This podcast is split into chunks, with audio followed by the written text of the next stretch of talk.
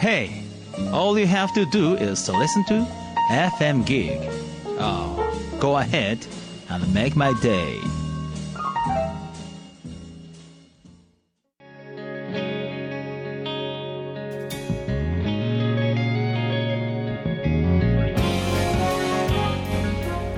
森日和のワトセトラジオ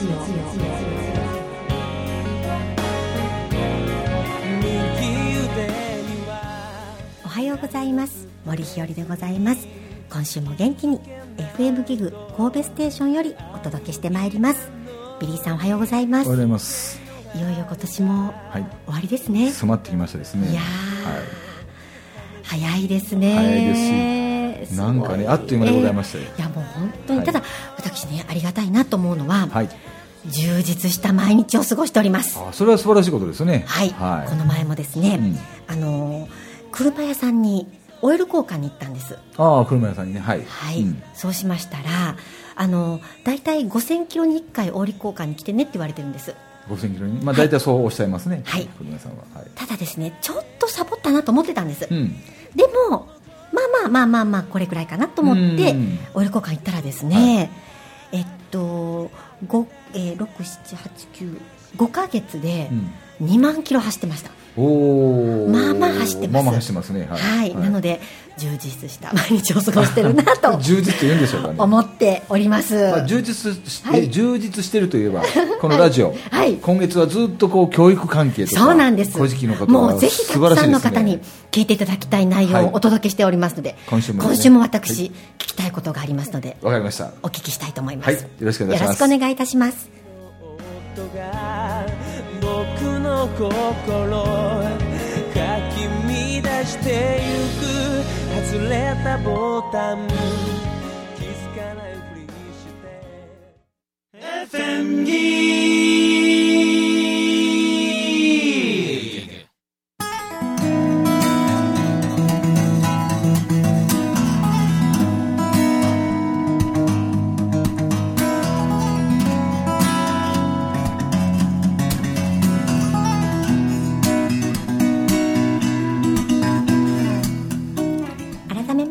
はようございます。おはようございます。今週もはい。素敵なゲストの方をお迎えしております、はい。先週に引き続き、うん。菱田光先生と、はい。えーゲート先生はいです。はい、おはよよろしくお願いします。おはようございます。よろしくお願いしますよろしくお願いいたします。えーとですね、今月はですね、古事記のお話を、あの中心にですねさせていただいてまいりました。はい。ですね、まだまだ古事記のお話も聞きたいんですが、うん。あの今週であの七田光先生とですねゲート先生の会が終わりますので、はい。聞いておきたいことは先聞いておこうということでですね。どうぞどうぞあのあなたの番組でございますから、はい。はい。まずはですね私ねずっと聞きたかったことが、はい。あの志田光先生にありまして、あの志田光先生が今あのお仕事なさっていらっしゃるのはお父様の思いを継いでいらっしゃると思うんですね。はいでそもそもお父様があのこの教育のお仕事をなさったのはどういうことだったのかなっていうことがねずっと気になっておりまして。なるほどなるほど。はい。始めてよろしいですか？ぜひお願いします。はい。あのですねええ。発端は、あの中学校の時だったみたいなんえですね、ええええ父はあの満州生まれでしてえ中学校は北京の日本人中学校に行ってたんです。はい。その時に、えークラスにですねええ。催眠術の使い手がいてですね。はい。であの一人が、えー催眠術をかける。はい。明日の歴史のテストを、はい。そうすると、が見えてくるみたいなことを言うわけですね、えーそうすると、はい。かけられる方がこの言う。それをそれで勉強する、えーで2人ははい。いつもいい点を取っているっていうのをその2人からではなく別な友達からはい。聞いたんですね、えー父は大変興味を持って、はい。えそんなことを人間ができるの？ということで、あのぜひその秘密をねあの聞きたいっていうふうに言ったら、いややめてくれと。これはあの本当は秘密のことなんだけど、はい。自分がこれを志田君に喋ったのがバレるとまずいから、はい。これ以上首を突っ込まないでくれってね、えーはい。興味だけ起こされて。なおさら気になりますねめっちゃ気になるよね。はいはいはいそうなんですよ。それでもう北京の中学校を卒業して、まあ、そのうち修正になってはい。日本に引き上げてきます、えで最初にあのその福岡のですね、はいあのゆ小さな郵便局の,、はい。あの職員のツーツートンっていうなんかはい。モールス信号はでい。電報を打つ仕事をしてたらしいんですね、その時代に、えー新聞のあの一一面の下のところってよく本の紹介があるじゃないですか、あそこにあの「えー催眠術大全」とかそういうタイトルのはい。本があったので、ええ。おこれは自分の持ってる今のお金で買えるからってすぐはい。頼んではい。取り寄せて、はい。なんかね、うん理論編と実践編とあるわけですよね。であの、はい。理論編はもう一気に読んでしまって、はい。もう実践がしたくてうずうずし,、て、ええ。そしたらその郵便局の局長さんの息子さんが中学生のお子さんで、あの催眠術というのをね自分はあなたにかけてあげることができると、はい。これをするとすごく勉強することがスイスイ頭に入るからって言って、うまいこと言ってそそのかして、はい。あの催眠術かけかけたらかかったんですって、それで、はい。あの気を良くしてね今度はみんなにはい。見てもらおうっていうんで、公開催眠術やったらそこでは失敗をして、えちょっと深く入りすぎてその子があの頭をこう、ね、椅子からす滑り落ちて頭を打っちゃったりして、ええ。もうこんな痛い催眠術は嫌だみたいなことでねはい。あの失敗もあったんですけどええええもともとだからそういうようなことが引き金となってええ父は、はい。あの人間の特殊能力潜在能力そういうことに興味を持ったんです。最初から子供だったんじゃないんですよ、はい。ええええ人間そのものなんですよ。そう人間の持っている力、はい。そのうちに20代まだ独身の頃に、ええ。才能低減の法則といいまして、はい。012というあのまだ歩けあの、まあ、ええ。1歳2歳歩けますけど、はい。言葉が十分に喋れなかったりするそういういわゆる赤ちゃんと呼ばれるようなはい。時期の子供はむしろあの5歳6歳の子供よりも、あの可能性無限の可能性があるんだっていう本に出会ってですね、はい。それでピンときて、ええ。これを自分の将来の研究生涯の研究テーマにしようと思ったそうです、そうだったんですね。はい。あとだから大学もちょっと苦学して、ええ。2部の学生で、ねはい。もう働きながら、戦争でもう一文なしで引き上げてきた家だったので、あの大学に行きながら、えーあ違う違う大学は2部で夜ですよね、はい。で昼間はあ昼昼間はあの普通に、はい。えーサラリーマンというかお仕事をして、はい。それでもまだ足らないからあの家庭教師をしたりしてたらしいんですね、で家庭教師をで教えた子供の中に、なんかあの志田さんが教えると、えー子供たちのね成績が上がるって言われて、えーあのはい。ある方がですね、あの仕事場の課長さんか何かが、ええ。あのうちの息子をちょっと見てくれないかとうちの子はちょっとた大変で後がないんだっていうことでね、はいあの自分に任せてくださいって言ってその教えることに自信を持ってた父はその中学生の男の子と接した時に、え5分前にやったことが覚えていられないはい。お子さんだったんですね、はいはい。それで父はそれまでその自分はこの後天的にね子供のやる気を引き出したり環境を整えればどんな子も伸びていくっていうふうに思ってたけど、そうじゃないのかなと、うん生まれつき持ったものもあるのかなっていうことで、はい。まあ、ここはクエスチョンクエスチョええ。ンだったんですね、はい。で後年、はい。もしかしたらあの子はどこか脳にねあの、ハンディを背負っていたのかもしれないなというふうには10回をしておりましたが、はい。はい。まさにこう掛け算国とかでも覚えていられないような、うわあこういうお子さんにどうやって教えてあげたらいいだろうっていうのね、悩みも持ったりしながら、はまあ、幼児期の教育っていうのを、ええ。あのえーまあ、その本本に出会ってから5年後ぐらいにようやく父は結婚して、ええ。それから1年後に長男が生まれ、はい。私はあの次男なんですけどあね、ええ。長男はですね、はい。あのもう早くに文字を教えたので、ええ。もう1歳7ヶ月ぐらいから日記によるとあのはい。話をして、ええ。ひらがな全部カタカナ全部と、はい。漢字もあの山とか川とかいわゆる象形文字的なはい。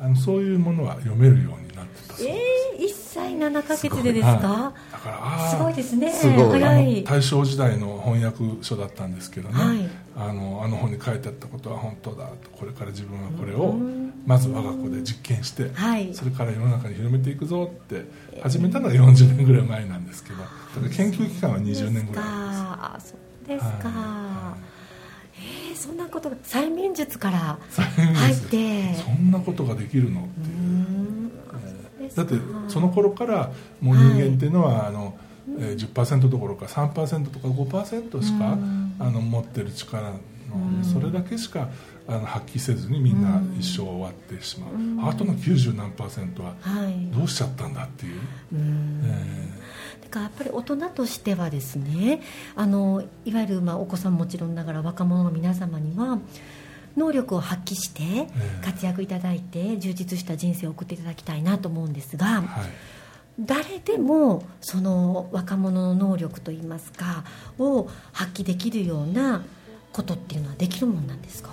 それともやっぱり特殊な教育を受けた人がするもんなんでしょうか？あのー呼吸ですね。呼吸。呼吸を整える、なんとすごい秘訣を聞いた気がしますが、はい、キーワードが3つありまして、ええ。瞑想呼吸暗示、この3つですね。瞑想呼吸暗示。はい。これを大事にするんです。はい。で長い息長い呼吸をするんですね、えー10秒吸って10秒止めて10秒吐くみたいな、そうすると脳波の状態が変わってきて、ええ。学習に適した脳波にいわゆるベータ波からアルファ波とか、はい。シータ波とかそういう方向に落ち着いていき、ええ。はい、で幼児さんっていうのは、はい。あの普段が普段がアルファ波の世界に生きてる人たちなのではい。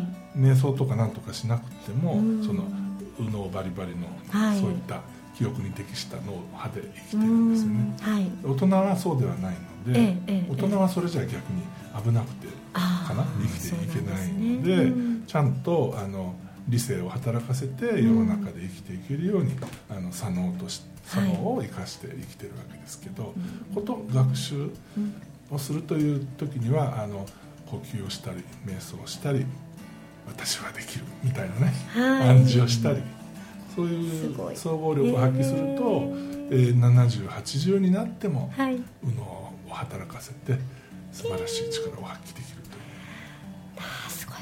ごいことを聞いてしまった気がしますがということはですねあの幼児さんではなくて例えばまあ小学校高学年ぐらいになってきたり中学校高校の子どもさんたち、まあ、学生さんたちにとって例えば授業の最初にはい。深い呼吸をしてから授業をするとかすると例えば記憶とかがもっともっと良くなったりとかはい。されるんですかね。はいそれはあのうちの教室の中ではプリレッスンって言ってるやつで、ええ。もう012ぐらいまでは、はい。あのそういうのはあまりいらないんですが、うん。もう年少年中年長さんになると必ずプリレッスンをして、はい。心を落ち着かせて、ええ。お勉強モードにしてから始めるっていうのがなる。ほどじゃあ私もあの保育所行かせていただくんですけれども主に年中さん年長さんにお会いするんです、はいということはその講座を始まる前ご挨拶するんですけれどもその時とかにゆっくりとした呼吸をしてすることから始めた方がそうですね。効果的、なんか例えば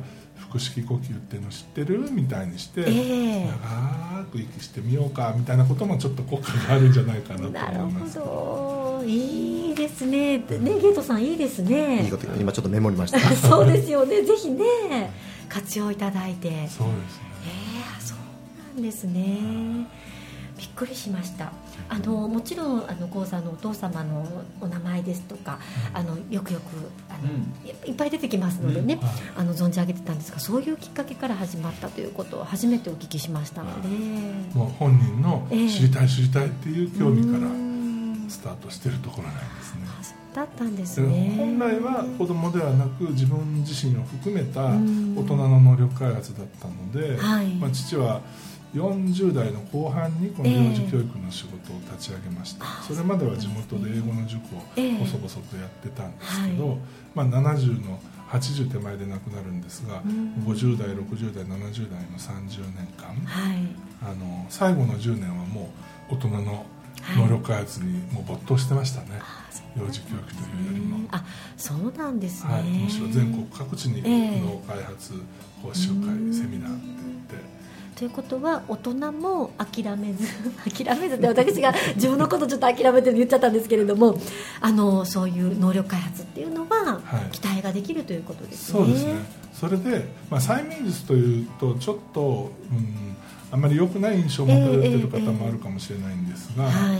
えー父が提唱していたのは、ええ。催眠術とは言うけれどラポールを必要としない、はい。つまりかける人とかけられる人の信頼関係を必要としない、自己催眠なんですよね。要要はだからセルフはい。イメージトレーニング的なことを、まあ、シダ式催眠術と言ってやってましたけどね。なるほど。あのそういう考え方っていうのはビリーさんのこうお伝えになることにも通ずるところあるように思うんですけれども、おっしゃる通りでございます、はい。そうですよね、もう吉田先生のやつはもう結構僕もはい。学ばさせていただいたんで、あそう潜在能力やっぱりどうやって出すかっていうのがやっぱり相当僕も興味あったんで、うーん。瞑想と呼吸と暗示っていうのは、はい。まあちょっと偉そうに言いましたが全部父の研究です。それを僕はあのもっとえ面白おかしく楽しくするために、僕魔法って言葉を使ったんですああなるほどなるほど、なるほど瞑想もそうじゃないですかね、うん。今イメージしてて、うん。で呼吸整えて、うん。で暗示っていうのもその呪文の言葉みたいな形にしていったら面白いなと思ったので、なるほどはい。あの自己暗示できる人とええ。できにくい人っていらっしゃると思うんですが、うん。でしょできにくい人っていうのは何かコツがあったりするんですか？うん。まあちょっと疑う気持ちが強かったりうん。どっちかっていうとネガティブに考えてしまうっていうだからそれはあの間に上手に導いてあげるトレーナーさんが来て、ああの部分的にこうほぐしてあげるええ。やっぱりいいイメージができるようにちょっと力を貸さないと難しいかもしれない。納得します。頭のいい方はかかりにくいですよね、私頭がいいのかも、え 何も考えない方の方がスッと入りますよね。なるほど。いやーもう今質問させていただいているのは、まあ、多くの場合自分のことを言ってたんですけれども いつもビリーさんにですね、ええ。あの催眠術かけてくださる人紹介してくださいってよく言うんですよ、はいはい。でそれなぜ言うかと言いますととっても上がり症なんですね。で上がらなければもっといろんな、まあ、能力というかいろんな、え。まあ、仕事も何かこう上手にできたりするのかなって思ってて、はい。い、つもビリーさんに催眠術師さんをってずっと言ってましたからんですよね。か。ええ。だから結構あのネガティブの方に暗示をかけやすいうんタイプそうです。ねなんです僕もその父がやり始めてた時に、うん。あのなんかすごく催眠状態になりたくないなっていう 抵抗があったんですよ、はい、うん、なんかさ催眠術であのいろいろ秘密にしておきたいことをみんなペラペラ喋っちゃうんじゃないかってええいう怖さがあってですね、はい。だからそういうのじゃなくてあの自分から、えっと、そういう状態になろうっていうふうに思わないと、催眠はかからないようになってるので。だからたまたまねその、はい。父がまだ60代の時だから、ええええーっと、はいににまあ、もう20年以上前の,、はい。あの古いビデオが出てきて、ええ。それを見る機会があったんですけど、はい。そこでちょうど大人の人たちにね、ええ。あのなんか手がもうくっついて離れないとかね、うん。いろいろやってるんですけど、はい。それでうまくかからないっていう人がいて、うんうんはいそれはあの父が対応してるのを見たんですけど、ええ。そうしたらあの今できない人はまだやり方がよく分かってないんですよ。こうやってこうやってあのそのそういうふうになるってね、はい。あの思っていけばできるようになりますみたいな、ね、説明をして。なあるほど。なるほど。あなたは分かってないっていう、まだまだちょっとやり方がね、よく分かってらっしゃらないっていう言い方は、とってもはい。いい言い方だなと思って、勉強になりましたけど、ねまだもう少ししたらっていうようなね、ええ。あのできできますよってちょっとやってみましょうかって言ってあの父とその習いに来てた人がですね、ええ。あのもう手が離れないって。だからそこでここで離したらまずいよなとかいう思う気持ちでいいんですよ。うん。それで実際に本当に離れなくなってじゃあ椅子に座ったら手が離れますよって言って離れてはいもう大丈夫とかってやってましたけどね、ええ。えなるほど。じゃあそうだろうって思う気持ちがえ始まりですね。ですね。抵抵抗感とか、うん。うん。あのつかなかったらどうしようとか、あのなんなんかちょっと違う気持ちが少し出てくると、あのその状態になりにくい。これはあくまでもあの人ではなくって、はい。言ってる人はただ言ってるだけで、自分がどうするかなうん。で、自分の思いで離れないんだっていうふうにやるのがコツみたいですね。いやーなんかこう催眠術のあのお話にとても興味があるのでもっともっと聞きたいんですが、ぜひ今日はですね、あのきっとお聞きになりたいこといっぱいゲートさんあられるんじゃないかなと思っていましてぜひあのお聞きになりたいことをお聞きいただけたらなと思うんですが。えっと、あの本を読ませていただいて、はい。よく出てくるその右脳はい。っていうその使い方、はい。これが、まあ、お小さい頃っていう話がいっぱい出てましたけども、ええ。この大人になってもそういうあの開発がまだまだできるっていうところらへんを、はい。なんかちょっともうちょっとお話しいただけたらあ。僕も希望希望が湧いてくるなと思うんですけども、あのやはり、えー、とさっき少し申し上げたその呼吸とか、えー瞑想呼吸暗示。これであの脳波をまず、えー普段の状況ベータ波ではなくあのアルファ波の、えー周波数を落としていって、えーそこに集中する状態、きっとあのなんか物事に集中しすぎて呼ばれてることに自分の名前を呼ばれてることに気がつかなかったっていう経験が終わりじゃないかと思うんですけど、途中でふっと聞こえてきて「あびっくりした。いつからそこいたの?」みたいな、それがまさにアルファ波の状態で、超こうなんていうんですかゾゾーンってか言うんですかあね。あゾーンはい聞いたことあります、はい。まあ、そういう状況になればそこで学んだことっていうのはうん。入ってくるし定着もしていくんですよね。だからそうやって落ち着いた状況になれるようにあの静かな場所とか静かな時間とかを選ばないと、なかなか日常生活の中では「ねえねえお父さん」とか突然呼ばれると「もう今集中してたのに」みたいなこともあるから大体明け方がいいみたいですね。明け方。はい、あの5時とか。はい。4時半とか。そういう未明みたいな時間を利用すると能力開発はやりやすいかもしれないですね。あのし自分一人の時間が作れるから、はい、集中できやすいですよね。ええ。あとはあのできると思うのとあの、えーできた姿をイメージする古くから言われてる予祝ですか、はい、達成した、自分ここまで頑張った、よくやったなみたいな、はい、それも大きいと思いますね、うん。そこで手応え感じてあ自分そうなれる本当にそうなれるかもって思えたら、はい。もう半ば成功ですよねその自己暗示のところで言えば本当にそう思えばそうなるっていう感覚を持ってるところがありまして、はい。例えば私もクラブで剣道を教えてるんですけどもあはい。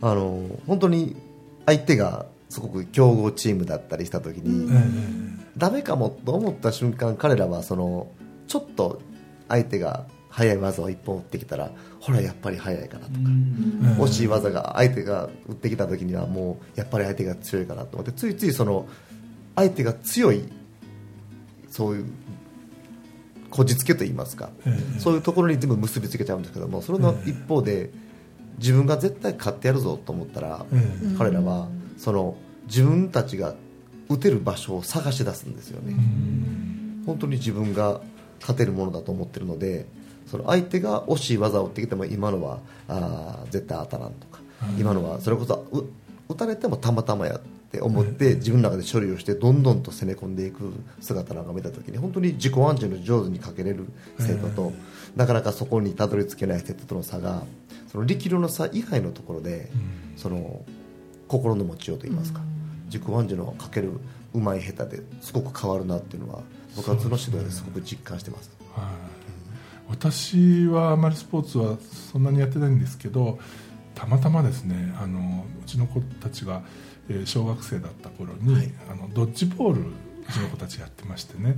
で監督があの、えー結構有名な名物監督で全国大会にも2度ぐらいあの島根の小さな市から連れて行ってくれて上の子はそれで連れてもらったことがあるんですけど下の子の時にあのえっと、たまたまお仕事があってその島根県の中の小さな大会ただそこで県の一番を決める大会で、えー6年生はもう最後後がないっていう大会。この後はもう引退試合しかないぞっていうところであのすいませんがあの代わりに監督をやってくださいって言われてええー、あの一応保護者会長はしてますが教えるのは無理ですとか思いながらもう一人あのえコーチの方と一緒にしょうがない私たちでやるしかないって言ったら第一試合でまずあの、えー、2軍のチームに格下のチームにコテンパンに負けまして、あのあこれはもう全然何かがおかしいと思って、ええ。ー、もうじゃあ、えっと、もう強い下手とかはやめても